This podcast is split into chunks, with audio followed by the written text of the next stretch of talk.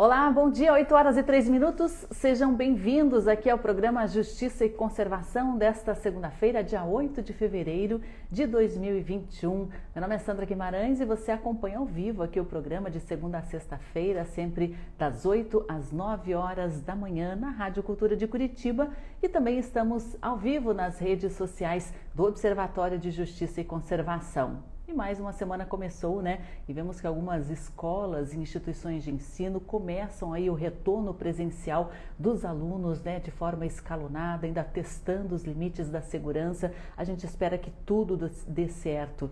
E hoje a gente vai falar justamente sobre educação para abrir a semana. Muitos pais responsáveis estão bastante é, ansiosos e uma expectativa, né, em relação à volta às aulas presenciais, né? E você se lembra por acaso de como é era né, a sua escola quando era ainda criança, né, das aulas, dos professores, das, dos coleguinhas, dos espaços ali, das atividades, das comemorações também, aquele Dia dos Pais, Dia das Mães, Festa Junina, tantas atividades né, que possibilitam o desenvolvimento social das crianças. E a escola tem um papel bastante importante nesse aspecto e em diversos outros também, né? A gente percebeu que 2020 foi um ano diferente, quebrou a rotina, tanto para os alunos quanto para os professores e funcionários, né, para toda a comunidade escolar e ciclos importantes de relacionamento e de aprendizado foram quebrados no ano passado, né? A gente vai ver agora como tudo isso vai se desenrolar em 2021, né? A gente ainda não entende, entende muito bem quais são as consequências desse distanciamento social e dessas aulas à distância para crianças e jovens, né? O fato é que a educação não é algo parado, algo estático, né? É um processo que está sempre em transformação ao longo dos anos, ao longo das décadas. E hoje a gente vai falar justamente sobre isso com a Mariana Canova ela que é pedagoga, mestre em educação, também diretora de uma escola bastante antiga aqui em Curitiba. Ela vai falar para a gente, refletir né, a respeito dessas questões envolvendo a educação e os processos de transformação ao longo dos anos. Mariana Canova né, tem bastante experiência com crianças do, do, ensino infantil, do ensino fundamental também. Solicitação para a Mariana Canova conversar com a gente. E hoje, né, nós temos também a participação do jornalista Rogério Galindo, né, o nosso colunista de toda segunda-feira, no finalzinho aí do programa, ele vai trazer notícias e destaques. Mariana Canova, estou te vendo aí. Bom dia para você, tudo bem? Bom dia, tudo bem e vocês? Eu não sei se eu tudo bem, tudo ótimo. Talvez a gente esteja com um pouquinho de atraso no áudio aí, a gente vai ver como está essa nossa conexão. Bom dia a todos também que estão nos acompanhando. Quem quiser nos assistir com imagem, né, pode acessar as redes aí do Observatório de Justiça e Conservação. Nós estamos no Instagram, estamos no Facebook também, né? Você pode acompanhar e participar também dessa conversa. É, professor, eu estava comentando aqui, né, sobre essas mudanças, essas transformações da educação, né, esse processo tão drástico que tivemos nos último, no último ano, né, professora? E vocês fizeram também um rescaldo aí do passado da escola para buscar também uma identidade, entender como estão os alunos hoje, né? Queria que você comentasse um pouquinho sobre isso. Ah, com certeza. Eu acho que o ano passado foi um ano ímpar na vida de todas as escolas, né? E nós havíamos programado algumas coisas para comemorar os 40 anos da escola, fazendo uma grande festa. É, enfim, e veio essa pandemia aí que a gente teve que se reorganizar, né? Mas também, assim, a gente percebeu, eu que a gente tem os neurônios e o coração resiliente, né? Tivemos que encontrar maneiras e já estava em pauta fazer o resgate dessa história e por fim acabou surgindo é, o trabalho da, da, do museu virtual, né? Que foi muito significativo. Então, a gente, é, esse ano todo de trabalho também ajudou a gente a, a, fazer esse resgate. Vocês, então, como uma forma de comemorar e relembrar o histórico da instituição de ensino, fizeram um, um museu virtual, reuniram fotos os alunos, depoimentos. Como é que foi, professora? Isso, a gente fez uma grande campanha com, a, com as famílias, né, para poder resgatar essa história a partir do material que as próprias famílias tinham e alguns que a escola possuía também, né. E, e junto com a curadoria da Michelle Michelotto, que é uma curadora, uma pessoa dessa área mesmo, a gente conseguiu é, resgatar essa história aí e, e, desenvolver um material muito rico, assim, que a gente pode fazer análise de muitas transformações que aconteceram ao longo dessas quatro décadas. E não foram poucas, né, professora? A Escola Peixinho Dourado, né, a qual a senhora é diretora, né, atua com, com crianças pequenas, essencialmente, né, mas é, acho que as mudanças ao longo desses 40 anos foram em diversos aspectos, mas a essência da escola permanece. Como é que a gente podia avaliar, né? Porque a gente percebe aí que teve mudança até no sistema de aulas, na alimentação, nos horários, em diversos aspectos, né? Mas e a essência? A essência da educação se transforma também? É algo mutável? Ah, eu acho que a essência ela sempre vai ser essência, né? Mas as transformações podem acontecer e eu acho que o peixinho representa um pouco disso tudo, né? Eu sempre digo que nós somos é, transformadores de cultura, porque a educação infantil ela é assim, é, é, ao longo do tempo, a cultura que se olha que os espaços da criança são espaços apenas para a criança brincar e para que a criança é, seja cuidada, né? E a gente ao longo dessas quatro décadas, as crianças brincaram muito, foram muito bem cuidadas, mas foi feito e foi transformado muito mais do que isso. Né?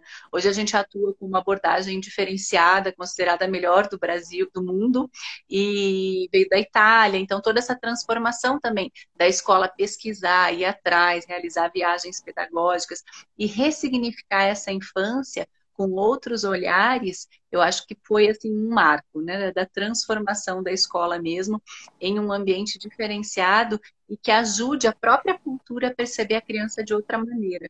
Por isso que é tão significativo, né? A gente até conheceu pessoas, por exemplo, a fundadora da escola, eu não a conhecia. Hoje ela tem 87 anos é uma pessoa extremamente lúcida e, e ela contou para gente que já naquela época ela realizava viagens pedagógicas para procurar abordagens especiais. Então a gente brinca, realmente está na nossa essência fazer a transformação da educação, né? Olhar para a criança com outros olhos, porque se naquela, naquele período ela já fazia isso, né? Agora a gente continua pesquisando, continua buscando e fazendo da escola um espaço é, extremamente respeitoso da infância. É, respeito. E ajudando a própria cultura a ter outro olhar para a infância. A criança não é incapaz, pelo contrário, a criança é muito capaz. E a gente precisa potencializar o nosso olhar para enxergar essa capacidade. Queria até dar um bom dia para o pessoal que está nos acompanhando aqui. A Helena Canieri está com a gente, Eduardo Ruxinhaca, né? O Rafael André Dias, né? Pai de peixinho dourado, ele está comentando aqui, né? O Rafael até comenta sobre essa transformação, as muitas mudanças e readaptação nos últimos meses, né? Mas eu acho que essas mudanças e essa readaptação, como a professora estava comentando, ela acontece sempre, né? Ela é um contínuo. Lá em, nos anos anos 1980, quando é, a escola começou a atuar, né, era uma realidade totalmente diferente. Até essa percepção é das crianças como seres capazes, né, seres criativos, portadores de uma voz também, né? Professor, acho que isso também não existia em toda a educação. É, bem pelo contrário, acho que era mais uma questão assim de adaptar a criança às regras da sociedade, às regras de etiqueta, né? O comportamento que seria aceitável, que não faria ali os, os pais passarem vergonha, né? Ou algum tipo de constrangimento. E era um processo de educação muito castrador para as crianças antigamente, né? Eu acho que é, as escolas depois desse processo viram a necessidade justamente de dar espaço de voz aos pequenos, até para o próprio desenvolvimento, né, professora? Com certeza. E, e, é interessante fazer essa analogia, né, de um ano inteiro que passou em que a gente precisou repensar na educação e acredito que as próprias famílias passaram a dar outro olhar para a escola, né, quanto nesses 40 anos. Então a gente faz essa analogia da transformação, que em um ano a gente precisou transformar muito, né, o peixinho e todas as escolas do Brasil. As que não se transformaram, infelizmente, não sobreviveram, né. Então a gente buscou essa transformação do ano passado. Acho que todos acabaram observando a, a escola com outros olhos, o papel do professor com outro olhar, né? E também realizaram, eu digo que são os óculos da pandemia, o encontro com os próprios filhos. Né? Eu uso o meu exemplo. Eu voltei a trabalhar, meu filho tinha 50 dias. E, e aí, claro, ele ia comigo, mas não ficava comigo ali o tempo todo, porque eu já estava trabalhando, né? E eu nunca tinha ficado tanto tempo com meu próprio filho. Então, estar com ele todo esse tempo também me oportunizou enxergar algumas coisas que às vezes essa distância não permite. E eu mesmo com a escola mais tempo na escola do que em casa e, e, a gente informa as famílias, as famílias por não terem todo esse tempo acabam não percebendo. Então a escola ajuda, né, as famílias a terem esse olhar e a pandemia fez um pouco disso, né? A gente precisou se transformar e em casa também na rotina das famílias, especialmente as que têm crianças, para poder conciliar tudo, né? Não é fácil, acho que foi um ano extremamente desafiador, mas graças a Deus as coisas estão sendo retomadas, né? A gente é, hoje começam as aulas, então está todo mundo muito eufórico com isso, com esse retorno das crianças, com toda né, a, a, questão de protocolo, de biossegurança e tudo mais, mas criança precisa de criança, criança precisa de escola. É, esse contato é muito importante, né? Até é, é, é, um conceito da própria educação infantil, porque acho que antes, quando, por exemplo, a Escola Peixinho Dourado foi criada lá pela fundadora, que hoje a senhora comentou que tem 87 é, anos, era mais uma fuga ali, um espaço para dar um, um, um respiro para as mães, né? Que queriam um, um lugar para os filhos brincarem, também um, um tempo para elas mesmas, né? À tarde ali, meio que colocavam na escola mais para isso. Não era assim um, fundo, um direcionamento voltado para a educação, para a alfabetização muito mais é, é, concentrado mesmo, né, professora? E hoje já não, né? Existe já desde os primeiros anos um processo todo de aprendizado, claro, respeitando os limites é, da própria criança, né? É, é, isso tudo muda com o tempo, né, professora? E acho que a educação também ela vai mudar bastante ainda.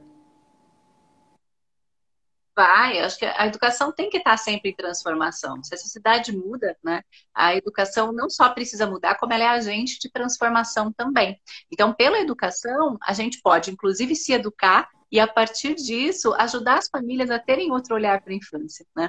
Nós olhamos para a criança de uma forma muito completa, né? olhando para ela dentro dos aspectos socioemocional, cognitivo, funcional, e aí a gente consegue perceber quais são os detalhes que podem ser ajustados, podem ser escutados, podem ser é, transformados nesses primeiros seis anos de vida. Se a gente conseguir ajudar a criança a aprimorar esse papel nesses primeiros anos, né? Respeitando, ajudando a desenvolver criatividade, aprender a resolver problemas, né? Aprender a se relacionar. São habilidades tão fundamentais para a vida inteira e a gente não pode minimizar a criança só dando um papel para ela pintar, né? Um, um desenho pronto. Não é isso. A criança precisa passar por todo esse processo porque ela vai desenvolver essas habilidades, ela vai levar isso ao longo, ao longo da vida. Né? Se a gente não permite que esse papel seja executado agora, nesses primeiros seis anos, a gente não consegue enxergar aonde a gente pode ajudar nessa transformação individual de cada um. Né? E dessa maneira, você vai ajudar ela para o resto da vida. Né? Então, eu, olha o quanto é fundamental esse olhar profissional para a infância. Esse olhar de você poder dizer assim, né, para uma família, olha, a sua filha precisa desenvolver um pouquinho mais de autonomia, porque ela não consegue, por exemplo, tomar decisão e escolher o que ela vai fazer. Ela sempre quer ser né, comandada.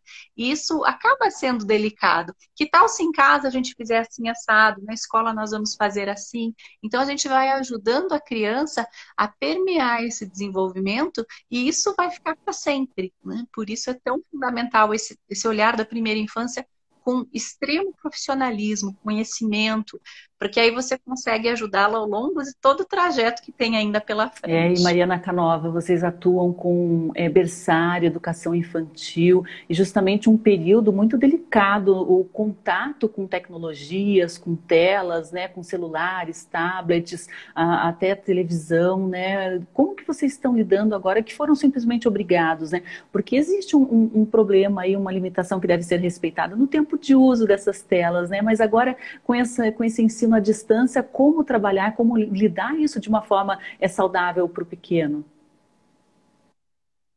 É, a gente passou assim por muitas experiências nesse período e teve que se retransformar, né? No começo, eu que sempre fui contra telas para as crianças, falei não, gente, infelizmente esse é o caminho, então vamos seguir com eles e vamos aprender com isso.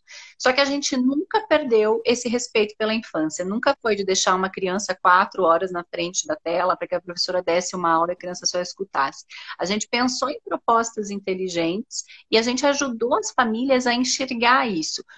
Por que, que, é tão importante uma criança de três anos saber fazer um movimento específico do seu corpo? O que, que eu, como mãe, posso fazer para ajudá-la a desenvolver esse conhecimento né, é, de coordenação motora ampla? Isso é só um exemplo dos muitos que a gente fez. Nossa, a gente perdeu a conta de quantas propostas a gente enviou para as famílias.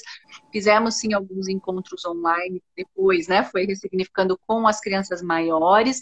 Deu certo para algumas crianças, mas não é a mesma coisa do que para a escola, isso ninguém questiona, né? Então, é, a gente vai tendo que encontrar e permear o que é possível.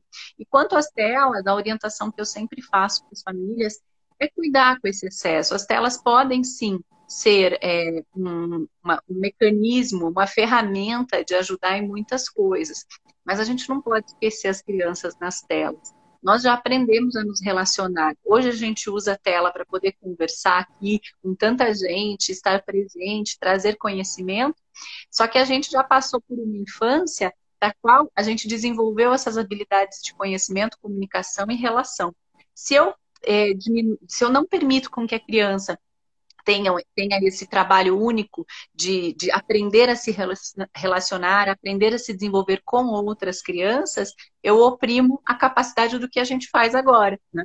Então, a infância Pode sim ter um pouquinho de desenho, né? Não vou ser hipócrita dizer que não, porque a gente sabe que um pouquinho pode, mas a gente não pode esquecer as crianças, tem que supervisionar, né? É uma babá eletrônica aí que às vezes pode fazer um mal danado. Então, saber é, é, esse limite é muito importante para que dessa forma, na vida de verdade, a criança consiga desenvolver as habilidades que ela vai levar para E Mariana Canova, eu acho que tem que tem um receio aí por parte da equipe também dos funcionários, professores, educadores educadores e como essas crianças vão voltar, né? Será que elas vão, como é que elas perderam a capacidade aí de socializar, de dividir, né? Perderam até, de certa forma, a autonomia que elas haviam desenvolvido, né? É uma incógnita também como elas vão voltar, porque é uma experiência nova para todo mundo, né? Essa volta aí ao convívio forçado, digamos assim, com, com a família, com a residência, um, um isolamento também que a gente percebe que muitas crianças não têm irmãos, né? É, como é que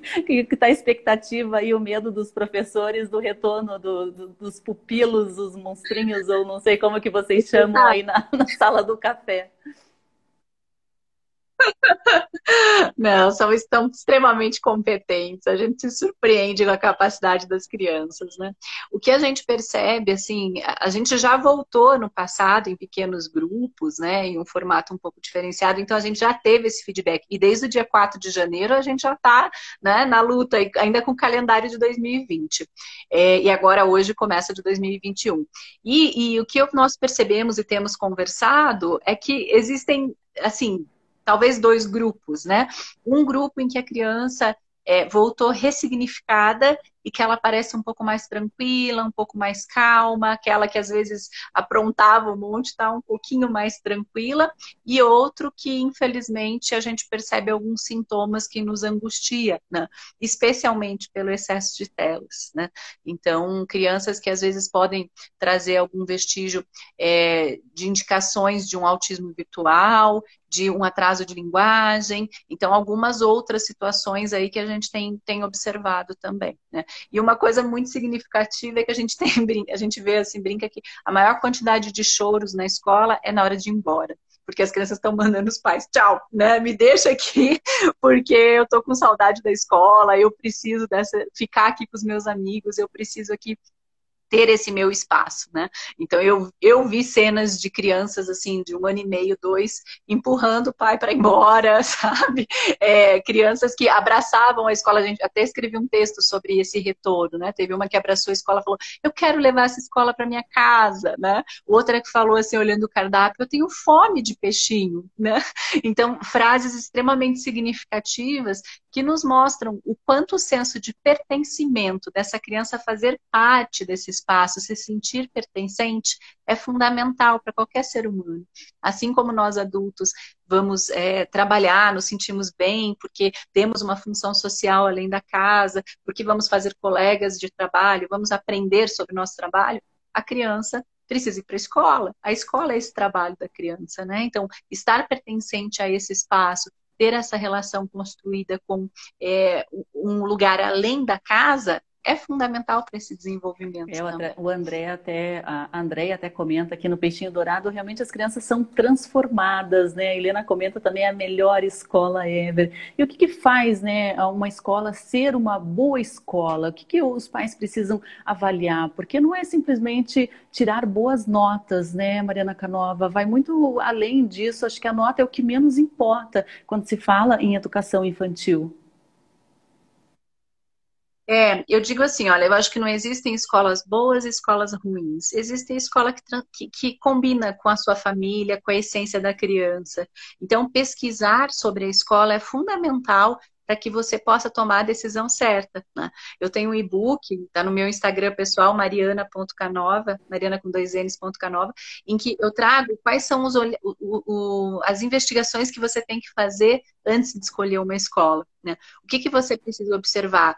Tradicionalmente se escolhe uma escola porque alguém indicou, porque o espaço físico é bonito, né? É, mas tem muito mais coisas que precisam ser vistas. Você precisa entender da abordagem, você precisa entender da capacitação desses profissionais, você precisa entender qual é a concepção de infância que essa escola tem, porque é dessa forma que ela vai tratar essa criança. Então eu elenquei lá, tem mais de 17 itens que você precisa observar e perguntar quando vai fazer uma visita a uma escola para ver se essa escola combina né, com a tua família, com os teus princípios, os teus valores e com a criança também. Né? No, no Peixinho a gente faz um trabalho no Infantil 5, é, que é quando as crianças estão indo embora, né, que a gente brinca que eles saem do lago e vão para o oceano, e eu vou com as famílias até as grandes escolas que eles escolhem. E eu ajudo os pais a enxergarem isso, a perceberem como é realmente aquela escola, como é, é esse, essa concepção de infância, como, quais são os tipos de metodologia que existem inúmeros e quem não é da área da educação às vezes não sabe. Né? Então, tudo isso que acontece a gente precisa potencializar o olhar dessa família para que possa escolher a escola de forma correta. Né? Acho que isso é bem importante. É, e, e é, ah, eu estou até colocando umas imagens aqui que foram é, participaram do museu virtual, né, comemorativo dos 40 anos, que mostram um pouquinho das diferenças, né, a comemoração ali do aniversário, na escola servindo refrigerante. Hoje em dia já não tem mais isso, né? E agora a gente tem aí é, essas fotos como recordação e também como registros, né? A questão também da, da das crianças todas juntas, né? Hoje em dia, gente que os, os, as comemorações de aniversário são feitas aí de forma bem mais individual, né? E acho que de todas essas ah, observações que a Mariana Conova comenta na hora de escolha de uma escola, né? Eu acho que agora a gente tem que estar muito atento também à, à segurança, à biossegurança, né? Nesse momento em que a gente vive uma pandemia, a gente não sabe que outros tipos de vírus podem surgir, né, professora? É, que tipo de cuidado a gente tem que ter? Porque a gente vê, né, que essas crianças aí estão até numa fase oral, né? Colocam tudo na boca, compartilham, dividem lanche. Isso também era, era parte, né, do aprendizado, do desenvolvimento. E agora como de uma forma segura esse tipo de estação? É, a gente até fala essa questão da, de colocar na boca, né? Não que as crianças não coloquem, mas assim, as técnicas que a gente utiliza, as crianças diminuíram muito essa situação de pôr na boca as coisas, porque é, você tem, tem várias maneiras de ajudar as crianças a terem o que fazer e não só liberarem a ansiedade pela boca, né? Então, é, é, interessante porque a gente já fez essa análise na escola e a gente falou, nossa, antigamente, nós, quando nós éramos uma escola mais tradicional, nós tínhamos muito mais problemas nesse aspecto de compartilhar objetos, né? Ou até mesmo de mordidas. Hoje diminuiu muito isso por conta das técnicas utilizadas lá. No entanto, essa parte de biossegurança, acho que você tem é, razão em dizer o quanto a gente precisa ser preocupado com isso. Nós contratamos uma assessora de biossegurança que nos ajudou a implantar um protocolo, né? e, e, a escola assim, tem colocado isso em prática. É, nós não somos uma escola de deixar uma criança em cada mesinha individual, né? isso pela própria abordagem é inviável, mas a gente trabalha com sistemas de ninhos, né, de bolhas. Então, foi feito um mapeamento da escola para os ambientes em que as crianças vão passar, para que não haja encontro de turmas, né? E aí, se porventura algum caso positivar, a gente consegue isolar determinada turma sem necessitar do fechamento total, integral da escola. Então, esse cuidado foi tomado, além, claro, de toda a questão de álcool gel por toda a escola, é, da, da, ferimento de temperatura, tapete sanitizante, é, reorganização de espaços, né? Então, a gente limitou a quantidade de crianças pela, pela quantidade da turma, diminuímos as crianças para que houvesse mais espaços. Implantamos circuladores de ar nas salas em que não havia eh, circulação cruzada. Então, foi feito assim muitas mudanças e acredito que essas mudanças é, elas foram feitas nesse espaço da pandemia, mas elas permearão e trarão consequência de muitas outras coisas, né, é, positivas para a instituição e para as próprias crianças. Então, essa preocupação para nós é bastante séria. A nossa assessora de biossegurança fez um comentário que me marcou bastante, assim, porque ela falou que algumas mudanças não precisaram ser efetivadas no peixinho, porque a gente sempre teve muito cuidado. No entanto, outras, claro, foram necessárias, como em qualquer lugar, mas, assim, esse cuidado já esteve presente conosco antes, agora ele foi ainda mais intensificado. Os pais, então, é claro, a, a tranquilidade total, ela não existe, né? Mas a gente tem que ter a tranquilidade de que todos os cuidados possíveis estão sendo tomados, né? E eu acho que a gente tem que pesar muito, né, a questão assim de, de segurança da saúde, a questão da segurança mental das crianças ficarem tanto tempo isoladas, né? A gente não entende muito bem quais serão as consequências disso a longo prazo, na questão da até da alfabetização, da socialização, do desenvolvimento cognitivo, do desenvolvimento motor, né? Já que em casa elas acabam ficando muito mais sentadas, deitadas, né? Professora, acho que tudo isso tem que ser pesado, né? Queria que a senhora desse aí um, um, recomendações básicas nesse sentido, até para tranquilizar os pais que essa semana estão levando, né? E estão no momento de decisão também, levo ou não levo? Se for comentar ali, fazer uma consulta com cinco pais, os cinco vão ter posições diferentes, né? Não vai, a gente não vai conseguir chegar a um consenso para tomar uma decisão. Normalmente a gente consultava outros pais, né, para tomar uma decisão, mas hoje em dia não existe consenso, bem pelo contrário, cada um tem uma informação que vem de um lugar diferente, né? E, e acaba confundindo também a cabeça cabeça dos pais e dos responsáveis por essa criança, dos avós, tios ou quem, tutores? É, o que eu percebo, assim, no meu ponto de vista, e acompanhando tanto pediatras quanto escolas do mundo inteiro, a gente percebe assim, hoje já se sabe que toda a pandemia, ela, claro, é muito triste, a gente teve milhares de mortes, a gente não pode negar. Mas pensando na infância, né, é, o, o retorno que acontece de uma criança isolada para desenvolvimento mental acaba sendo muito mais severo. Né? Então, você tem aí atrasos de desenvolvimento que demorarão uma média de quatro anos para você retomar, se a criança foi totalmente isolada. Né? Então, a escola ela tem um papel fundamental dentro da sociedade na vida dessas crianças. E a gente precisa é, ajudar essas crianças a retornar, claro que com segurança, com muito cuidado, mas essa, essa convivência, ela é fundamental para que esse desenvolvimento mental, cognitivo, motor, tudo, tudo, todo o desenvolvimento infantil possa acontecer de uma forma mais tranquila. Eu acho que isso é muito severo, muito sério, e, e, a gente não pode isolar. Nós somos seres sociais, né? Vygotsky já falava isso. Se você pega uma criança e isola ela dentro de uma, né, tem os casos das crianças selvagens, que é um negócio que mexe muito comigo, eu gosto muito de estudar isso. Você isola essa criança, claro que as crianças selvagens acaba sendo muito intensificado, mas você não tem uma criança, você tem um bichinho, né? E como que acontece quando a criança está exclusivamente dentro de casa? Por melhor que a casa seja, por melhor né, possibilidade que essa família tenha de dar atenção, ela vai viver nesse mundo único. Né? E, e, o papel da escola é também mostrar as possibilidades que existem além da própria casa. Então, a gente precisa permitir o retorno dessas crianças com segurança. Isso já está comprovado que não é tão severo quanto se iniciava, quando se achava no início da pandemia. É, e as crianças voltando para a escola, o desenvolvimento deles é outro. Estou aqui com meu filho tem cinco anos e quando ele voltou, nossa, foi assim uma mudança muito brusca de comportamento muito menos ansiedade, né? Uma criança muito mais feliz, muito mais tagarela, até demais, eu brinco, e que, e que na escola se encontra, né? Se encontra consigo mesmo, além da própria família. É, eu me preocupo muito por essa questão da saúde e da saúde mental também dessas crianças, né? Que por mais que a gente tente em casa estimular ali uma participação, uma convivência, elas não estão, não estão ali com pessoas da idade delas, com os interesses em comum que elas têm, né? E acabam buscando é, esse tipo de, de informação, de, de socialização em, em celular, em tablet, né? Buscando ali conteúdos que interessem a elas. E isso também tem essa questão envolvendo a saúde mental, o vício, né? De tecnologia. É, a gente vê aí divulgação de informações é, a respeito do aumento da miopia em crianças de forma muito precoce, né? E isso afeta diretamente a saúde física e a saúde mental, né? Eu acho que a escola é um, um, um bom lugar assim para se fazer um tratamento, digamos assim, né? Um local, um local de desenvolvimento sadio, né, Mariana Canova?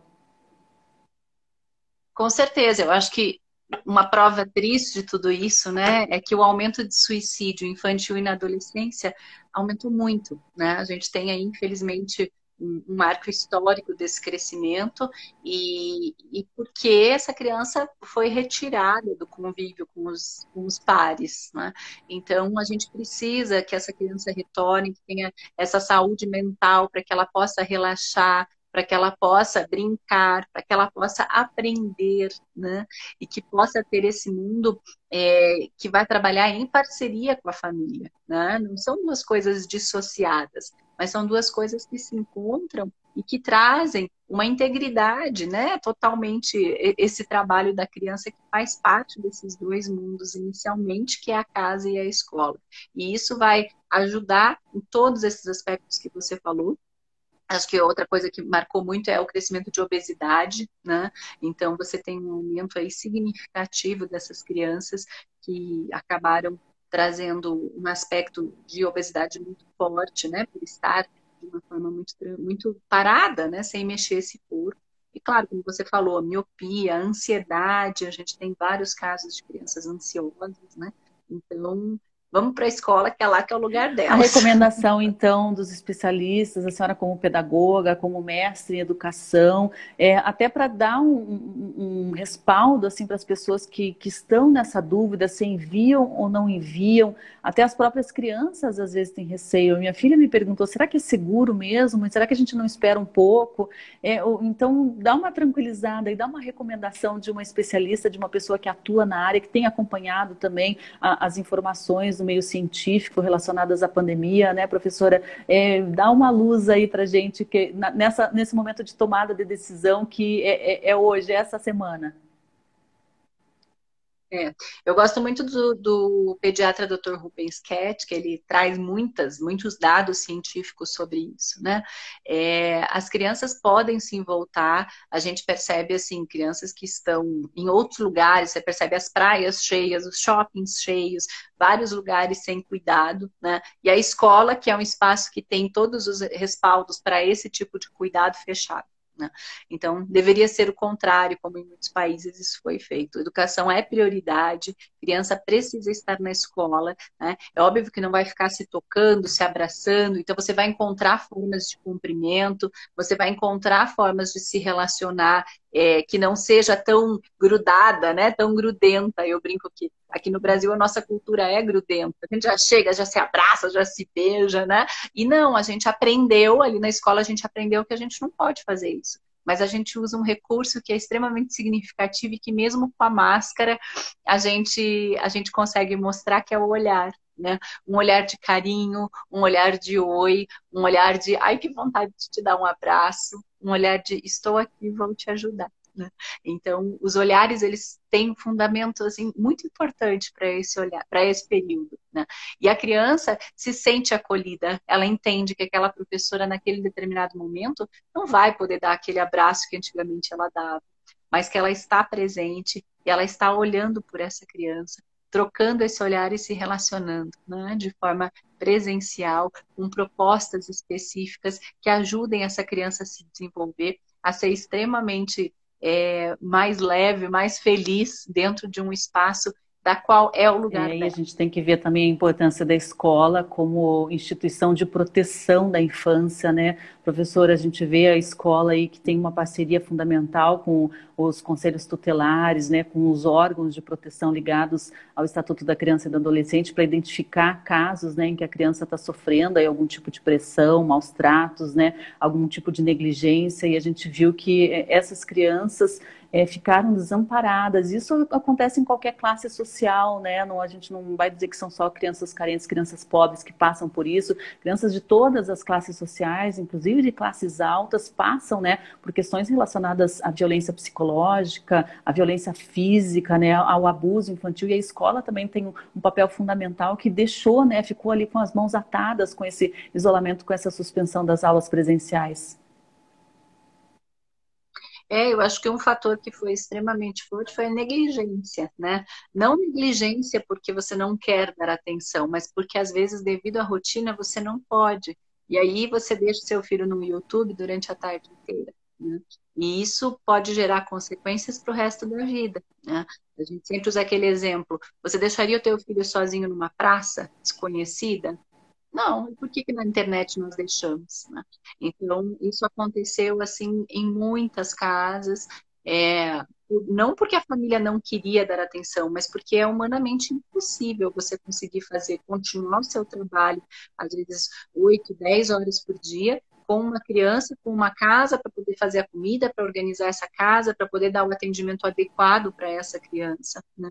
E aí você tem vários várias é, fatores que você percebe no desenvolvimento infantil que são consequência dessa situação, né? E como você falou, outras situações também, infelizmente, de abuso, né? De, de situações mais ainda mais severas que podem trazer consequências para o resto de uma vida. Então, a escola tem sim esse papel de estar em parceria com os órgãos competentes para prezar pela segurança da infância. Isso é fundamental. Professora, só uma última questão relacionada também à parte financeira, né? A gente viu aí que muitos pais com essa situação de pandemia tiveram a sua renda, a renda despencou, né? É, e acabaram cortando, sendo obrigados a cortar alguns gastos, entre eles o, o, o ensino, a questão do ensino infantil, do berçário, né? Acabaram tirando as crianças até pela própria questão de, de, do ensino à distância, qual seria o sentido disso, né? Para uma criança tão pequena. Eu acho que é, as escolas, as instituições também estão muito dispostas né, a, a, estender o braço nesse momento, a entender também algumas situações financeiras mais complexas e que são temporárias. Né? Queria que você também desse uma orientação para os pais que estão nessa dúvida aí, como que pode haver também essa, essa ponte de conversa, de negociação, né? se existe essa possibilidade para situações, claro, não gerais, né, mas pontuais de, de pais e de famílias. Claro, eu acho que a, a escola precisa né, estar ciente do momento em que vivemos.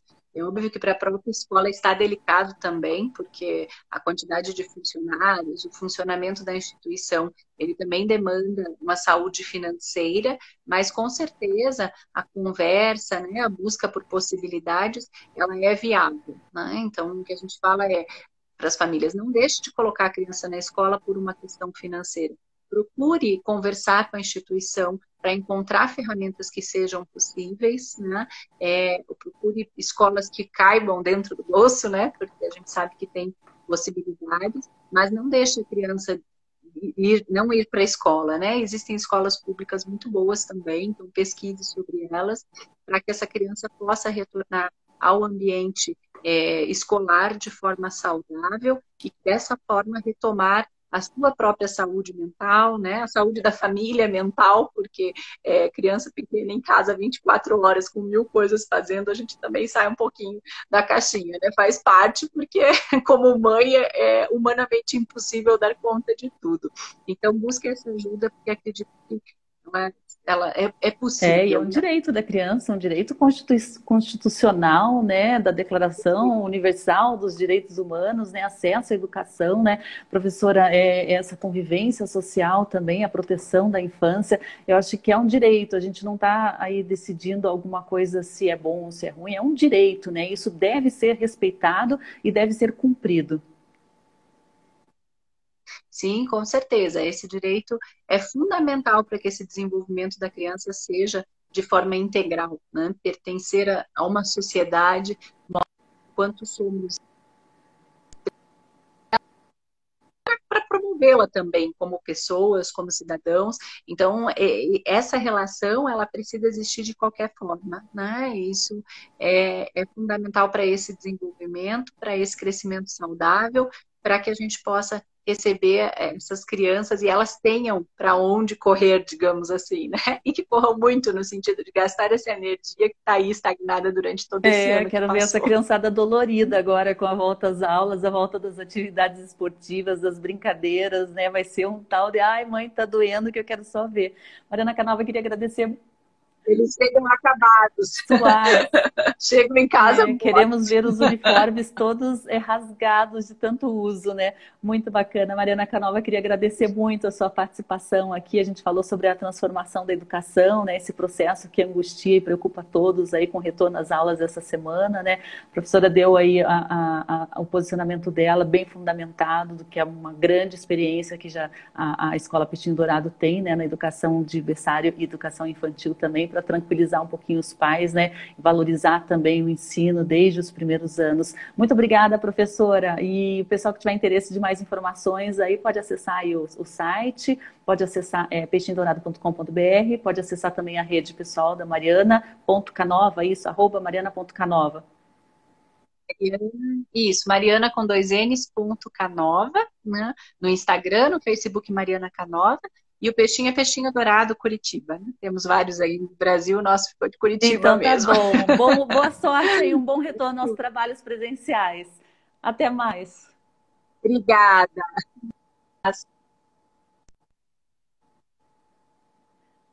Travou um pouquinho ali, mas não tem problema, deu bem certinho para a gente conversar. E agora, né, 8 horas e 44 minutos, vamos falar um pouquinho sobre notícias. Vamos falar com o jornalista Rogério Galindo do Plural. O Rogério já está a postos aí, né? Vai trazer alguns destaques, alguns destaques do portal de notícias independente de Curitiba. Deixa eu fazer aqui a conexão com o Rogério Galindo. Rogério, te encontrei aqui.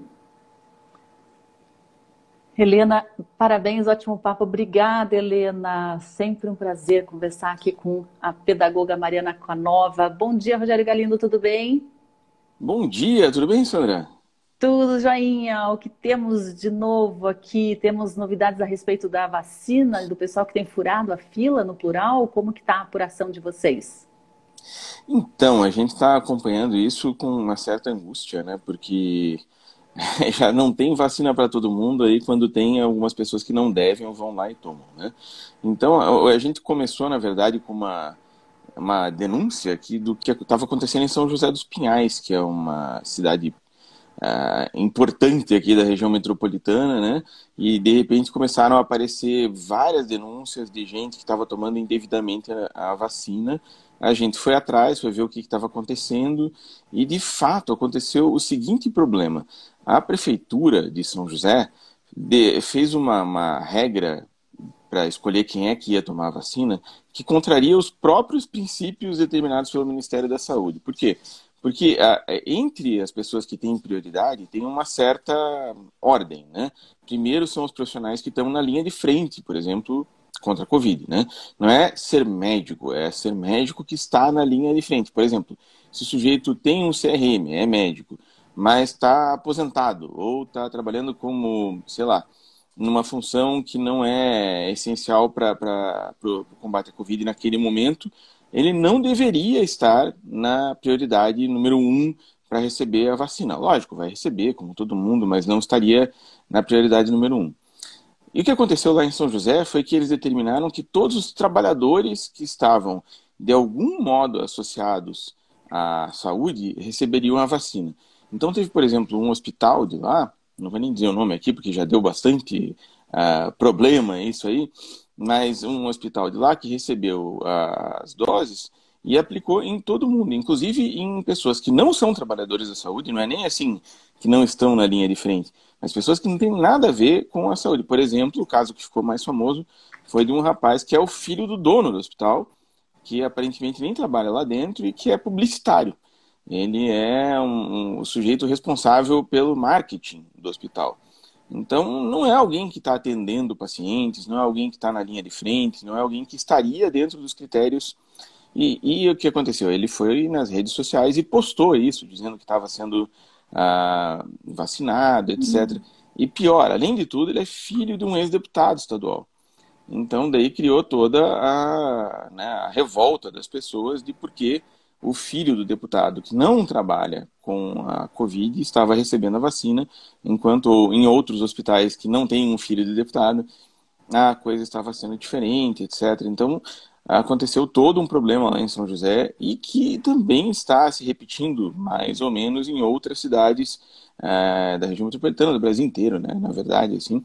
Aqui em Curitiba, inclusive, para evitar esse problema que também apareceu, também foi denunciado de pessoas que, é, às vezes, por exemplo, a pessoa, sei lá, 20 anos atrás terminou um curso de fisioterapia ou de é, psicologia, mas não está trabalhando na área, não tem uma atividade relacionada hoje à saúde.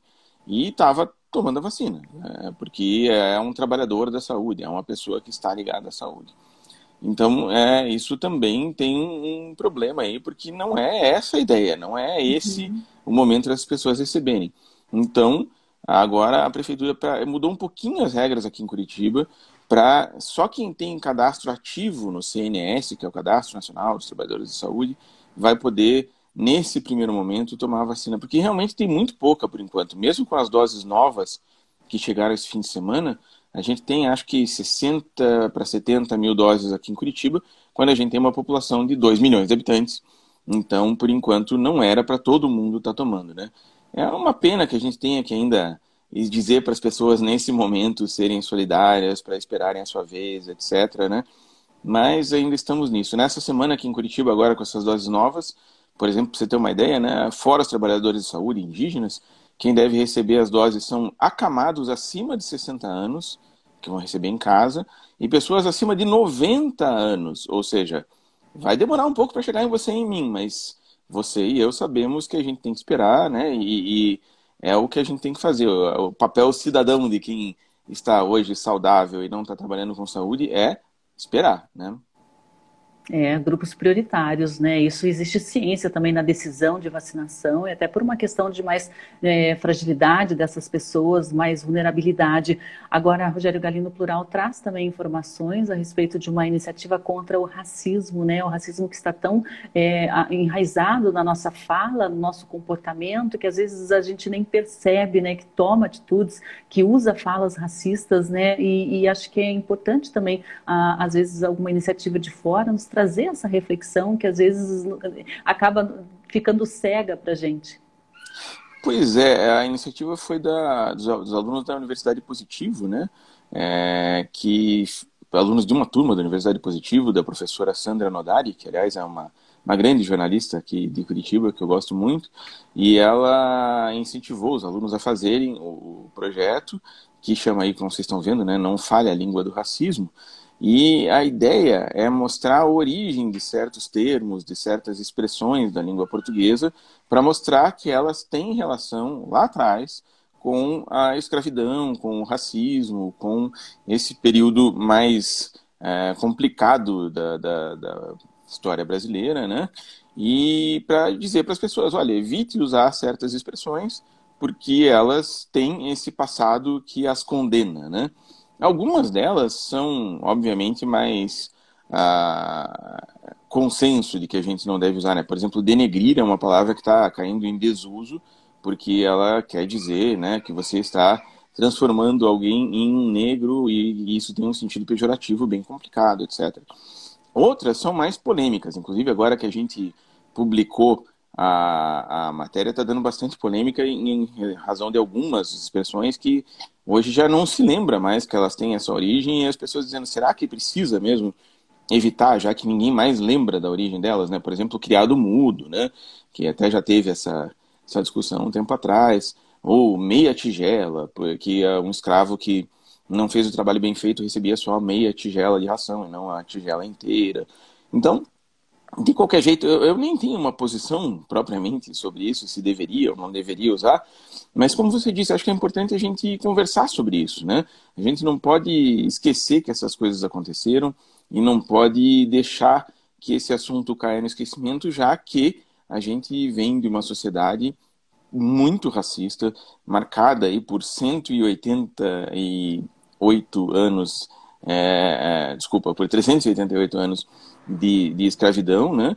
E que tem as suas marcas não só na história, não só na sociologia, no jeito como a gente convive, mas também na língua, né? Então é, é bacana que os alunos estejam é, se preocupando com isso, fazendo esse tipo de projeto. Pode ser que você discorde, pode ser que você ache que não, pode continuar usando aquelas, a, a, aquelas expressões normalmente, porque isso não, hoje em dia não faz mais nenhum sentido para você, etc. Mas de qualquer jeito fica a reflexão, fica a, a pesquisa interessante para a gente saber, afinal de contas, de onde vem as coisas que a gente está falando. Eu, particularmente, acho que é um trabalho bem bacana e acho que faz todo sentido pensar sobre isso. Acho que é, é muito importante que a gente não deixe essas coisas simplesmente passarem batidas como se não fossem importantes. São muito importantes. A língua é o jeito como a gente mostra o que a gente pensa, né? As palavras têm muita força, né? Tem força de mudar situações, de transformar situações e tem força também de manter alguns comportamentos sociais bastante graves, né? Acho que a gente tem que pensar justamente sobre as palavras que nós usamos e a força, o impacto que elas podem ecoar. É muito importante mesmo essa reflexão e a gente entender muitas vezes as origens das palavras, né? Que às vezes são origens bastante engraçadinhas, né? Por, e por outras vezes são origens aí marcadas por um histórico de sangue, de discriminação. Acho bem interessante o trabalho. Parabéns aí à jornalista Sandra Nodari. E tem mais dicas aí cultural, mais livros, o que, que o Plural traz aí pra gente também. Eu vi aqui os destaques, tem muita notícia importante também, né? Mas tem também a questão cultural, que o Plural é muito forte, né, Rogério? É, hoje eu queria, queria falar de, de um livro uh, de, um, de, um, colega, também jornalista, que fez um trabalho muito legal, Sandra. Eu não sei se você conhece ele, o Eduardo Aguiar que é um jornalista que já está é, aí na praça faz um, um, bom tempo, e ele fez um, um, trabalho muito bacana sobre a revolta da vacina, que hoje tem tudo a ver com o nosso presente, né? Embora a revolta da vacina tenha acontecido já aí há 117 anos, no Brasil acabou voltando no tempo, em certo sentido, e vivendo de novo uma questão relativa a se as pessoas devem ou não ser vacinadas, com gente dizendo que não vai tomar vacina de jeito nenhum, suspeitas sobre o governo, sobre qual é a intenção real de dar aquela, aquela vacina para as pessoas. Então o Edu foi lá e buscou na época, e, e, porque já tem bastante gente falando disso, mas o jeito como ele abordou foi bem bacana, que ele foi à Hemeroteca, que é o site da Biblioteca Nacional que tem os jornais né, de todos os tempos no Brasil, e foi lá em 1904 e pesquisou todos os jornais do Rio de Janeiro na época da vacinação. Por que do Rio de Janeiro? Porque lá era a capital federal, primeiro, e segundo, porque foi lá que aconteceu a revolta, né? Então ele buscou nos jornais as, as charges que saíram na época criticando a vacina. Então tem algumas que são é, muito impressionantes, assim, um sujeito, por exemplo, aparecendo na charge dizendo, olha, eu prefiro que me esfaqueie na barriga tomar a vacina. É, e as pessoas achavam isso mesmo, que a vacina, segundo eles, era para matar a população, ou era insegura. E, e, além de tudo, tinha um problema que a gente hoje nem imagina, mas ela era considerada indecente, né? Porque as mulheres tinham que mostrar os braços para o funcionário, para ele poder, o funcionário da saúde poder aplicar a, a, injeção, etc. E até gente muito, muito inteligente, como o Rui Barbosa, por exemplo, foi contra né, a vacina, dizia que o governo não tinha ah, o direito de ultrapassar a epiderme das pessoas. Então ele mandava, o governo mandava naquilo que era social, mas não da, da pele das pessoas para dentro. Então foi uma discussão bem importante que hoje fala muito sobre o, o nosso, nossa situação, né? Embora na época a situação fosse inversa, né? O governo queria vacinar e uh, muita gente dizia que não e a imprensa dizia que não deveria. Hoje é o contrário, né? Tem muita gente implorando pela vacina, a imprensa dizendo que tem que vacinar e o governo é que às vezes faz o papel de negar a importância desse processo. Mas de qualquer jeito está lá, é, é, no site da Zelig, que é a assessoria dele, mas a gente vai botar o link ainda hoje aqui no plural para as pessoas poderem baixar. É de graça o livro e é muito bacana. O Edu fez um, um trabalho muito legal. Para cada charge, ele faz uma reportagem mostrando qual era a situação que aquela charge estava retratando naquele momento, aquele cartoon, e explica muito bem qual era a situação e quais são as semelhanças, quais são as diferenças com o processo que a gente vive hoje. Eu recomendo vivamente o trabalho do Eduardo, que é um grande jornalista. Que legal, Eduardo Aguiar, então, falando sobre a revolta da vacina. Rogério Galindo, está chegando ao fim aqui a nossa transmissão. Queria agradecer muito. Se quiser deixar um último convite aí para o pessoal conhecer o Plural, fique à vontade www.plural.jor.br, jornalismo independente sobre Curitiba, cultura, política. Estamos lá de graça. Quem quiser é só entrar e acessar todo dia, tem novidade. Muito obrigada, Rogério. Uma ótima semana para você e para toda a equipe do Plural, né? Que essa semana seja de boas notícias. A gente mantém um contato e um ótimo dia, uma ótima semana. Ótimo dia para vocês também, Sandra. Valeu. Obrigada, até mais. E a gente vai encerrando aqui a programação né, do nosso programa Justiça e Conservação. A gente transmite diariamente aqui de segunda a sexta-feira. Você acompanha via redes sociais aqui do Observatório de Justiça e Conservação. Estamos no Instagram, no Facebook, como arroba Justiçaeco. E o nosso site é justiçaeco.com.br. Pode pôr aí o Justiça sem o cedilha mesmo, fica justicaeco.com com.br tem muito conteúdo, muitas informações, colunas também, material jornalístico que você pode acessar gratuitamente, inclusive as edições do nosso jornal Justiça e Conservação. O Observatório é uma organização sem fins lucrativos, né? uma organização colaborativa formada por jornalistas, advogados, conservacionistas, instituições públicas e privadas que atuam com uma causa em comum, que é a proteção do nosso patrimônio natural, né? as nossas florestas, os nossos rios, os nossos lagos, a nossa fauna, a nossa flora, é, recursos que estão sempre sob ameaça muito grande, inclusive de tomadas erradas de decisão por parte do nosso governo observatório tem uma atuação muito forte né, contra a corrupção e a falta de ação do poder público no que se refere à proteção desse patrimônio natural. E você também pode ser um fiscalizador do meio ambiente, pode se juntar a nós. Temos diversas formas de você fazer isso, né? Temos um programa de associados também. Você pode receber alguns benefícios em contrapartida de uma ajuda financeira que é o Observatório. Então acesse aí o nosso site, o nosso programa de associados, entre em contato com a gente também, faça parte aí da nossa, das nossas causas, né? Você pode ter mais informações sobre os nossos conteúdos nas nossas redes sociais e o seu contato é sempre muito bem-vindo. E amanhã a gente volta a partir das 8 horas da manhã, ao vivo, via Rádio Cultura de Curitiba e via redes sociais do Observatório. Mas mantenha o contato aí, deixe sempre a sua mensagem sempre que você quiser. Um ótimo dia, uma ótima segunda-feira a todos, que essa semana seja muito positiva e traga também boas notícias na área ambiental. A gente volta amanhã ao vivo, a partir das 8 da manhã. Até lá.